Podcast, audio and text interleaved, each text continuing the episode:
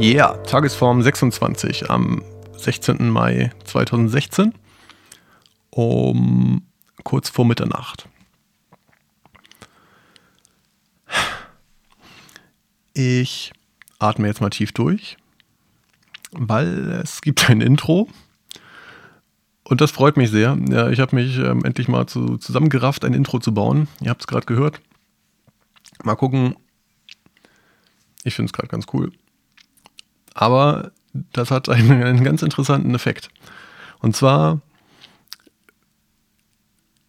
macht es Lampenfieber bei mir. da ist plötzlich irgendwie so ein, hey, Vorhang auf und alle kommt rein und guckt mal. Ähm, ich weiß nicht, wie sieht das beim Anhören, was für, ein, was für einen Effekt das zum Anhören hat, aber für mich jetzt gerade als Redender wirkt das einfach so, hä, oh, jetzt äh, wird was von mir erwartet und ich habe nicht nur einfach nur Record gedrückt und fange an zu labern, sondern es wird Spannung aufgebaut, ein kleines bisschen, auch wenn es jetzt nur drei Sekunden sind. Das ist ganz interessant. Ich habe den Anfang dieser Episode, glaube ich, achtmal weggeschmissen gerade, weil ich mich innerhalb von zwei Sekunden verhaspelt habe.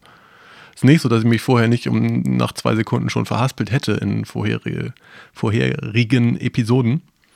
Aber jetzt ist, hat das irgendwie plötzlich einen ganz anderen Stellenwert.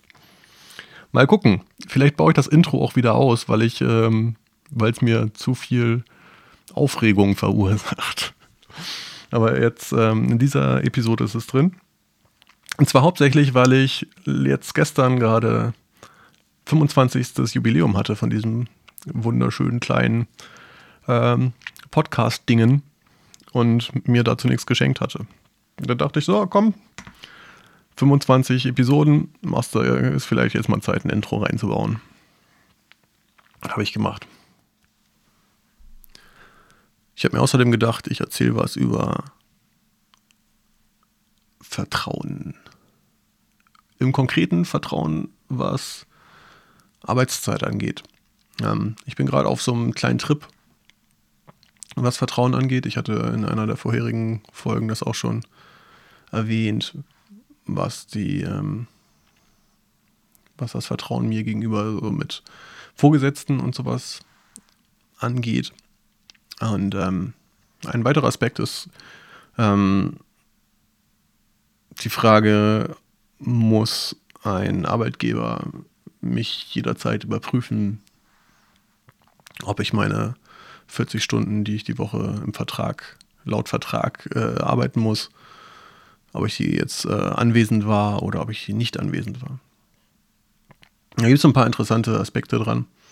Ähm, und man könnte jetzt sicherlich irgendwie Blogartikel hoch und runter äh, zitieren hier. Ich habe keine komplette Liste, aber ich äh, habe für mich konkret einige Aspekte, die mir daran sehr gut gefallen und die für mich sehr, äh, die mir sehr entgegenkommen. Und zwar äh, gibt es auf der einen Seite niemanden, der mich irgendwann rausschmeißt. Das heißt, wenn ich gerade irgendwie in einem Flow bin und Bock habe, gerade noch was zu machen, dann mache ich das halt. Das ist im Endeffekt meine Frage. Also ich, ich bin dafür verantwortlich zu sagen, ja, ich habe es, ich kann nicht mehr, ich äh, will nicht mehr, ich, heute ist genug. Auf der anderen Seite kann ich auch sagen, ja gut, ich habe jetzt zwar schon sieben Stunden, acht Stunden, je nachdem, was in der, im Vertrag steht, hier geärgert, aber ich habe gerade echt noch Bock, hier diese Aufgabe weiterzumachen und uns hier nach vorne zu bringen.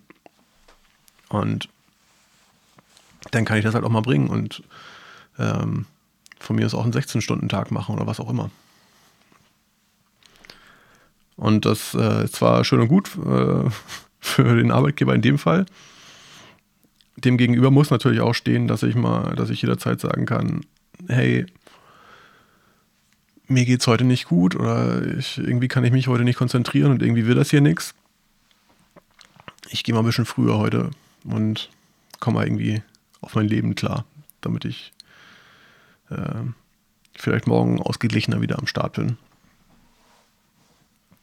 Bei mir konkret äh, bedeutet das, dass ich zum Beispiel über die Musik relativ häufig irgendwie Auftritte habe, wo man mal auch unter der Woche um 15, 16 Uhr los muss. Und da brauche ich halt nicht groß diskutieren. Ich sage meinem Team Bescheid, hey, Donnerstag habe ich einen Auftritt, muss um 15 Uhr weg. Und da muss ich nicht argumentieren und sagen, hey, gut, ähm, ich arbeite das am Freitag dann nach, keine Angst. Oder hier meine Stundenuhr, ich habe das mit Chef geklärt, dass ich jetzt mir zwei Stunden von meinem Überstundenkonto hier rüberschiebe, damit ich früher weg kann. Oder ich tanze morgens schon um fünf an, damit ich irgendwie später da bin. Also da gibt es einfach keinen kein Diskussionsgrund oder das niemand, der sich da mit solchen Lappalien sozusagen auch rumschlagen möchte. Weil man mir im Endeffekt einfach das Vertrauen gegenüber hat, dass ich selbst dafür sorge und im Endeffekt vielleicht irgendwie am nächsten Tag länger bleibt, wenn das passt. Und wenn das am nächsten Tag halt gerade nicht passt, dann halt in der nächsten Woche. Oder wie auch immer. Das ist ja das Schöne an Vertrauen. Ne? Ich vertraue, dass du das schon so richtig machst. Genau. Und ein ähm, interessanter Aspekt, der dazu immer genannt wird, ist, dass man als Arbeitnehmer denn dazu neigt, dadurch mehr zu arbeiten. Was durchaus sein mag, weil ich irgendwie ähm, in einer Situation, wo er mir gegenüber Vertrauen ausdrückt, dann möchte ich dieses Vertrauen auch ähm, jetzt fehlt mir das Wort. Was möchte ich denn? Na, ich möchte auf jeden Fall denjenigen nicht enttäuschen, der mir gegenüber Vertrauen, der mir äh, Vertrauen entgegenbringt. Ja, Im Gegenteil, ich möchte das ähm, dem zeigen, dass das eine gute Idee ist, mir zu vertrauen. Das, deswegen mag es durchaus passieren, dass ich dann im Durchschnitt mehr arbeite, als ich eigentlich müsste, laut dem, was bei mir im Vertrag steht. Und wenn man jetzt irgendwie ein bisschen googelt oder ein paar Blogartikel dazu liest, ist das halt einer der größten Gegenargumente zu Arbeitszeit auf Vertrauensbasis. Das heißt, ja gut, okay, ähm, da steht dann zwar Vertrauensbasis, aber im Endeffekt heißt das nur, dass du Arbeitgeber länger arbeitest, ähm, als du eigentlich müsstest, weil du halt denjenigen, der dir vertraut, nicht äh, enttäuschen möchtest oder im Gegenteil. Und ähm, ich denke dazu immer, ja, das mag vielleicht zwar sein und es kann man vermutlich statistisch äh, belegen und äh, dann, dann braucht man vielleicht auch gar nicht groß darüber diskutieren. Ein wichtiger Punkt dabei ist, dass in dem Moment, wo man mir Vertrauen entgegenbringt und ich meine Zeit so einteilen kann, wie ich das gerade für richtig halte, geht es mir einfach besser damit. Und ich habe den Bock drauf. Und dann mag das durchaus irgendwie zu Situationen führen, wo ich zwei, fünf Stunden länger arbeite die Woche. Und dabei einfach glücklich bin. Weil ich Bock drauf hatte.